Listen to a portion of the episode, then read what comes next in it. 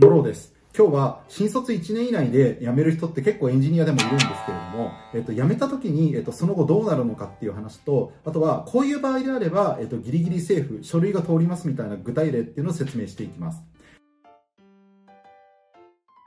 でなんでこれ私話そうと思ったかっていうところで言うと4月ぐらいになると大体ですね、えっと、研修1日で来なくなった人がいるとか退職した人がいるみたいな話っていうのは結構聞くんですけれども、えっと、これ多分あんまり考えずにやってる人が結構いるんじゃないかなってところを思ってるので、えっと、後先のことを考えた上で、えっと、よくアクションを考えて起こしましょうっていうことで、えっと、こういう動画を撮ろうと思いました。でまず、そもそもですね、前提として、もちろんブラックな環境の人とかっていうのは、無理しすぎない方がいいっていうのは前提としてありまして、もちろん、体とか精神を病んでまで別に仕事って続けるものではないので、そういう人に対しても、えっと、無理をしてほしいっていうことは、えっと、私は全然思ってないってことは事前に伝えておきたいです。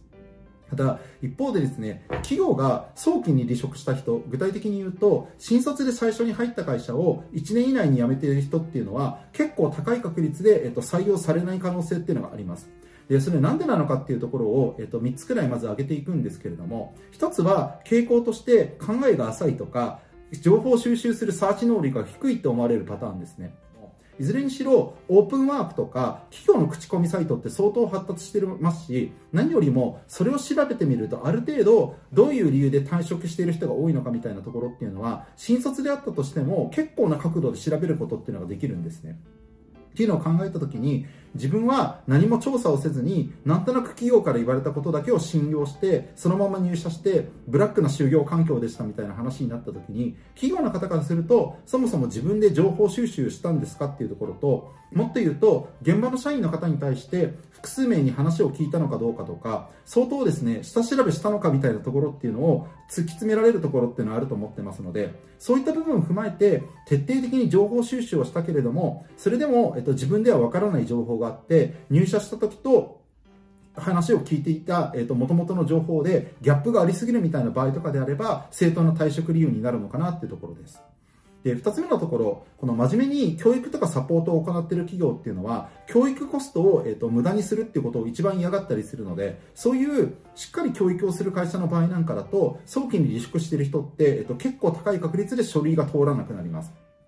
ていうのが、言葉を選ばずに言うと、かけた教育コストっていうのが無駄になるっていうのは、これはですね、現場のそもそも教育へのモチベーションが下がったりみたいなところもあるので、もう本当にですね、えっ、と、一番人事の人っていうのも、えっ、と、嫌がるっていうのが正直なところでして、特に1年以内で、えっ、と、新卒の方が退職した場合っていうのは、もちろん、もともと開発のインターンっていうのをその会社でやってた場合とか、その人の成長度合いによって変わるんですけれども、でも基本的には、まず99%ぐらいのケースでは、赤字社員として、えっ、と、辞めるっていう感じで、えっと、思っていただいた方がいいです。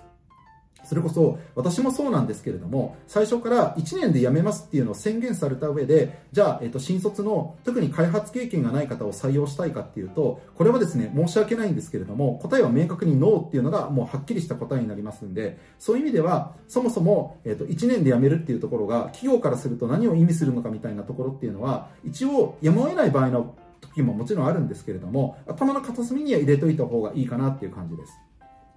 まあ、言い方を変えるとですね、例えば、えっと、金融商品、えっと、なんか投資をしたいなみたいな話になった時に、利回りが3から5%、つまり100万円預けた時に3万円から5万円くらい、えっと、年間で増えますみたいな商品で、でも50%くらいの確率で暴落してほぼ価値がゼロになるかもしれませんぐらいの感じで、えっと、1年で、えっと、辞めたいですみたいな感じの人がもし言ったとしたら、企業から思われると思っておいた方がいいですね。まあ、そのぐらいですね、えっと、企業側としては、かけたコストっていうのが無駄にならないかどうかっていうのを、えっと、特に、えっと、教育サポートをしっかりやってる企業であれば気にするっていうところがほとんどです。あとは、もう一つ、これはあんまりロジックがないので、えっと、私が周りの経営者とかからよく聞く話を、えっと、そのままお伝えするんですけれども、純粋に運気が悪そうな人っていうのをあんまり採用したくないっていう企業って少なからずあったりします。まあ、具体的に言うと、これはなかなか言語化するのは難しいんですけれども、なぜか、あの、やたら残業時間が長いとか、あとは、パワハラとかモラハラが横行しているような企業っていうのを、なんでかわからないんですけれども、何回も引いてしまうような方って本当にいらっしゃって、で、そういった方っていうのを大体受け入れたりしたときに、じゃあ果たしてその人が幸せになるのかみたいなところで言うと、周りの人に対する影響みたいなところもあったりするので、そういった観点で、えっと、ロジックはないんだけれども、純粋に運気があんまり良くなさそうな人っていうのを結構嫌がる企業っていうのは事実として多いです。これは中小企業とかスタートアップみたいなところを問わず、えっと、同じように私が耳にしたりするところではあるので、個人的にはちょっとどうかなと思っているところはあるんですけれども、そういう企業も少なからずあるっていうのを考えたときに、特に短期で離職している人っていうのは、えっと、そういう運気が良くなさそうみたいな形で見られるケースっていうのも事実としてあるので、あんまりこれはロジックベースで言うとどうかなとは思いつつ、企業によってはそういう傾向もあるんだなっていうところは、少なからずですね、えっと、頭の片隅に入れていただいた方がいいです。特に今ですと開発未経験で、えっと、未経験から、えっと、エンジニアになりたいみたいな人っていうのは、まあ、言い方は良くないんですけれども本当に探すこと自体っていうのは全く難しくなったかったりするのでそういった観点で言うと多分新卒で1年目入った時って多分ある程度しっかり研修をやる会社の場合とかだと3ヶ月とか6ヶ月くらいっていうのは研修で実務で経験積んでるケースっていうのはそんなに期間として長くないと思います。っていうのを考えた時によく勘違いしている、えっと、方がいらっしゃるのでお伝えすると、1年未満で、えっと、エンジニアとしてちょっと研修を受けて少しだけコードを書いてたとか、回収をやってた方って、下手すると未経験の新卒の方よりも逆に評価が低くなったりみたいなケースっていうのは場合によってはあるので、そういう意味で言うと、このもしかすると定着しないかもしれないみたいなところの懸念が、どのぐらいですね、書類の通過率みたいなところに影響を受けるのかみたいなところっていうのは、えっと、よくよく考えていただいた方がいいです。と、こんな感じでですね、新卒でできるだけ、えっと、入った会社を1年以内で辞めるっていうのは、エンジニアの場合でも気をつけた方がいいですよって話をさせていただいたんですけれども、例外として、こういうケースだったら、えっと、割と問題なく書類が通過するのかなっていうケースがあるので、そちらについても合わせて紹介しておきたいと思います。具体的に言うと、その人のスキルが高すぎてとか、優秀すぎて、多分その環境だと物足りなかったのかなっていうふうに、好意的に解釈してもらえるケースとかだと、割と書類が通ります。しかも書類が通るっていうのは別に誰でも採用するようなちょっとブラックな企業とかってわけではなくて普通にあのテックリーダーの方とかが、えっと、在籍しているような自社開発企業とかで書類が通るっていう話です。で具体的に言うと、私の感覚だと4つの要素が、えっと、大体見られている要素かなってところなんですけれども、まあ、事実として、特に新卒で1年以内で、えっと、辞めるみたいなケースで言うと、学歴かなり見られます。で、これは学歴が何で見られるかっていうところで言うとですね、そもそもこの新卒の方の場合、もちろん開発でインターンとかアルバイトの経験とかがあれば、そこでスキルっていうのはある程度見ることはできるんですけれども、そもそも自主的に勉強する習慣があるかどうかっていう観点で見たときに、やはりですね、一定の学歴とかっていうのを見るケースっていうのは少なからずあったりするので、そういう意味で言うと、まあ私はあんまり学歴至上主義者ではないので、こういう生々しい話って好きではないんですけれども、一つの目安としては、青山学院とか立教とか、こういう有名次第とかに出てる方、あるいはより安全圏の方とかで言うと、いわゆる旧帝大って言われる名古屋大学とか京都大学とか大阪大学、あと東大とかですね。それ以外だと、まあ、総計だったりとか、えっと、こういった学歴の方とかだと、やっぱり事実として短期離職だったとしても、ある程度書類は通りやすいってところがあります。で、二つ目が、在学中の開発のインターン経験があるかどうかっていうところが重要でして、特にですね、卒業する前に、すでに半年とか1年間、どこの企業、これは別に中小企業でもいいですし、スタートアップとかでもいいんですけれども、インターンとかアルバイトで開発経験がある方っていうのは、これはですね、おそらく開発自体についての適性っていうのが、あるかないかで言うと、ある方だろうっていうふうにジャッジされることがほとんどだったりするので、在学中の開発のインターン経験がある方っていうのは、仮に1年以内で離職をしたとしても、結構多めに見てもらえることが多いです。あと、3つ目のところは、アウトプットしている、この具体的な技術記事の内容とか、GitHub のレポジトリみたいなところを見られるパターンだと思っていまして、正直ですね、採用担当が、えっと、ちょっと書類とかを見てみたら、あ、この人は相当プライベートでも勉強してるなみたいなところっていうのは、割と一目瞭然で分かったりみたいなところがあるので、アウトプットの内容が非常に良い方は、短期で離職した場合に、かなり好意的に見られることが同じく多いです。それからあと一つが、今やっている業務内容が何かっていうところですね。まあ、具体的に言うと、直近で私が実際に、えっと、今支援させていただいているエンジニアの方、この方は24歳で、えっと、国立大学を、えっと、出ている理系の方なんですけれども、開発経験で言うと、今ちょうど1年くらいなんですが、まず、えっと、実際に、えっと、実務でやっている業務経験っていうのが、SQL とか含めた、えっと、クエリチューニングみたいなところ、まあ、つまり、チューニングみたいなところって多分2年目とか3年目の方でもみんながやってるかっていうとそういうわけでもなかったりすると思いますしあとは設計家1人で担当してる部分もあるとかコードレビューも自分が一部担当してますみたいな方だったりしたので、えっと、そういった部分で要は1年目とは思えないぐらい、えっと、いろんな経験をやってる方の場合とかだと同じくここも書類の通過率が上がるようになります。ということで、4つ今、えっと、私の方でざっくり説明をさせていただいたんですけれども、えっと、こういったポイントっていうのは総合的に加味した上で、この人は相当年数が浅いだけでできる人なんだなと思ってもらえたりすると、書類の通過率っていうのは、えっと、引き継ぎ高いまま転職活動を行えるんかなってところですね。で、プラスアルファ、じゃあこのあの特に新卒で1年以内で辞めた人っていうのがなんでそんなに書類で落とされやすくなるのかっていう話なんですけれども、えっと、これはですね企業側の裏事情みたいなところがあるので説明をすると一つは入社した企業つまり、えっと、次の会社にまた転職をしてもしですねその会社で1年以内に早期離職をするってなった場合は採用担当人事の人とか、えっと、あるいは人事部長っていうのが社長とか役員から多分相当怒られます。でどういうことなのかというと大体の場合はですねそもそも新卒の方が、えっと、どのぐらいの期間、えっと、何人ぐらい残ってるかみたいなところっていうのが一つの人事の、えっと、人たちにおける KPI になってるケースっていうのがあったりするのでそれこそ短期間で辞めるかもしれないっていう人をまた採用するみたいな話になった時に相当何か特別な理由がないと上の人から突っ込まれた時に人事採用担当の人たちも言い訳ができないみたいなところがありますのでやはりいくら採用担当とはいえ社員で働いている以上はあくまでサラリーマンで、えっと、リスクがなかなか取れないみたいなところっていうのは、えっと、企業の組織のメカニズムとして、えっと、理解しておいた方がいいなっていう感じです。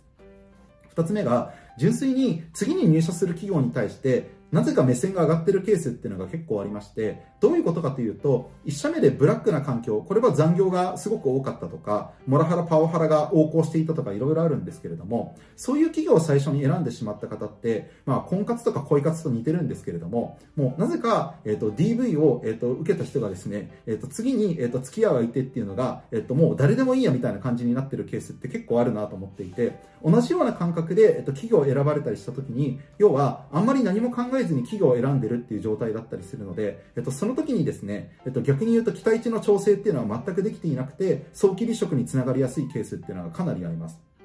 しかも、この場合にですね、自分が早期離職をしていて、そんなに企業から需要がないなってところを分かった上で転職活動してる方だったらまだいいんですけれども、それこそ、なぜか早期離職したにもかかわらず、自分は1年未満とはいえ、開発で経験があるので、500万円もらえないと嫌なんですみたいに言われたりすると、いや、そもそも年収レンジの、えっと、希望がおかしいんで、えっと、人生転生してきてくださいぐらいの感じで、えっと、採用担当が思ってたりすることもあるので、そういった部分っていうのは気をつけていただいた方がいいのかなっていうところですね。とりわけ、スタートアップとかベンチで伸びてる会社とかにありがちなんですけれども、社内の制度っていうのがまだまだうまく、えっと、まとまってないケースっていうのは成長企業でもよくあります。でそういった時にですね、やたら細かいことについて上げ足取りをする人とかっていうのは、経営者からすると少々スキルが高かったとしても、そもそもいなくていいみたいに思われたりすることもあったりするので、えっと、これはちょっと極端な考え方ではあるんですが、こういう企業っていうのは、えっと、それなりの数あると思っていただいた方がいいかなって感じです。で、3つ目のところが、自己認知がそもそも歪んでいるケースですね。えっと、これはさっきお伝えしたような、スキルがないにもかかわらず、なぜかちょっと開発経験を、えっと、積んだりしただけで、500万とか600万欲しいっていう人とかがいるんですけれども、はっきり言いますと、500万とか600万っていうのは、いくらですね、今2年目とか3年目の、そんなに経験年数の長くない方でも、えっと、提示される可能性がある年収とは言っても、大多数の企業だと、少なからず基本設計からは1人でできるとか、場合によっては、小規模なプロダクトだったら技術選定からできますみたいな、そういう人が、えっと、希望するような、えっと、年収レンジかなっていうところです。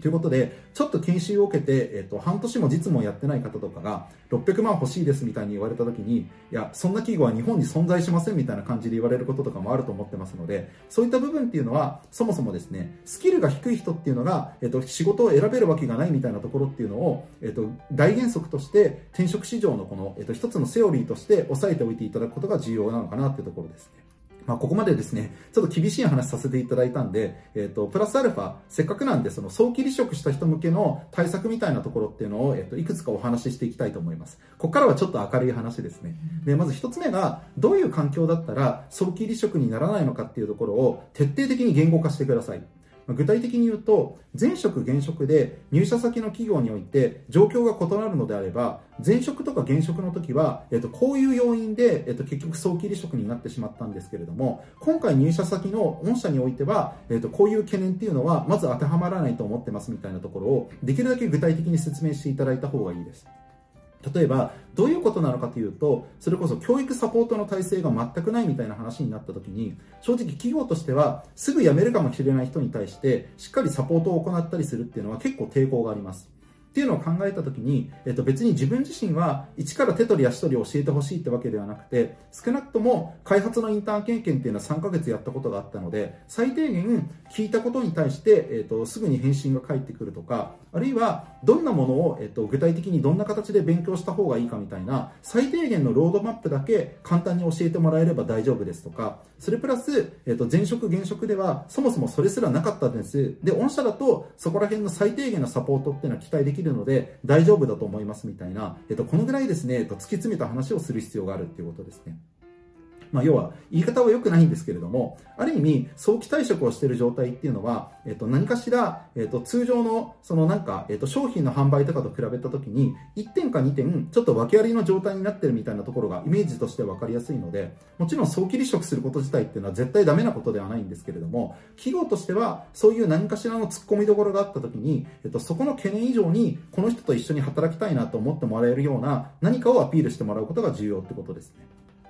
で、2つ目が、先ほど話した内容と重なるんですけれども、希望年収欲張らない方がいいです。具体的に言うと、開発経験1年未満で500万みたいな希望を出す人っていうのは、もちろん中にはそれが実現できる人もいるんですけれども、一言で言うと、書類を見た瞬間に、この人ものすごくできそうだなっていうふうに思える人です。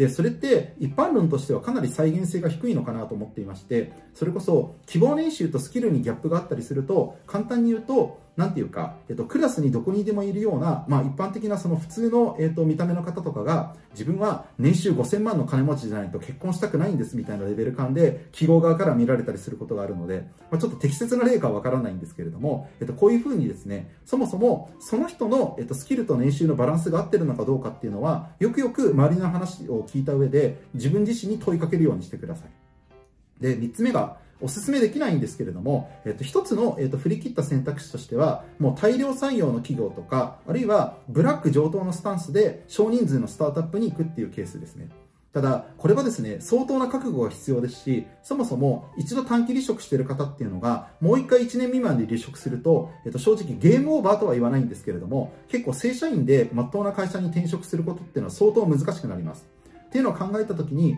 いかなる理由があったとしてもまず少なくとも自分は最低限設計から、えっと、実装テストまではどんなことがあったとしても1人で、えっと、できるようになるレベルまではこの会社に何としても、えっと、続けようぐらいの本当にですね、えっと、鉄の意志を持って臨まないと後でなかなか大変なことになったりしますので、えっと、本当に覚悟が決まっている方とかであればこういう大量採用の企業とかあるいはちょっと就業時間が長めの、えっと、人が足りてないスタートアップの企業とかで、えっと、チャレンジしていただくっていうのは方法としてなくはないのかなっていう感じです。ただ、この場合って相当メンタルが強くて、えっと、かつですね、えっと、もうやりきる覚悟みたいなところが、もうすでに固まってる方じゃないと進めづらいな、みたいなところはあるので、たまにこういうところで本当に生き残って、えっと、エンジニアとして覚醒する方とかもいるんですけれども、皆さんにお勧めできる方法なのかっていうところで言うと、えっと、お勧めはしづらいなっていう感じです。一応方法としてはこんなのもあるっていう感じですね。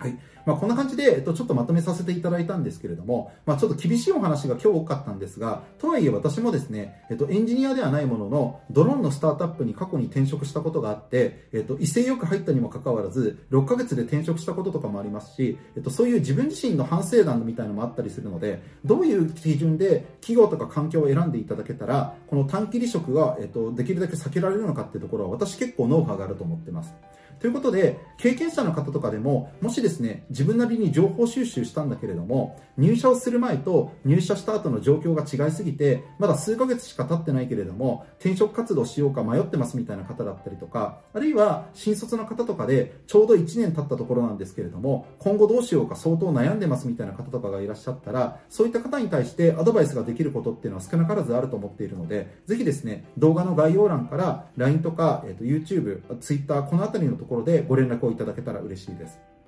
あとは YouTube の方もですね、えっと、今日はこの新卒向けの話が多かったんですけれども、新卒とか中途とか関係なく、自分らしく楽しく働けるためのリテラシーを高めるようなチャンスっていうのを、私の YouTube を通じてぜひ得ていただきたいなってところで思ってるので、もしですね、えっと、まだ YouTube チャンネル登録してない方は、ポチッと押していただければ、確実に私のチャンネル見ていただけるだけで、リテラシーっていうのはいろんな形で上がると思ってますので、ぜひぜひあの登録お待ちしております。ということで、えっと、こんな感じで今日はお話をさせていただきました。また次回お会いしましょう。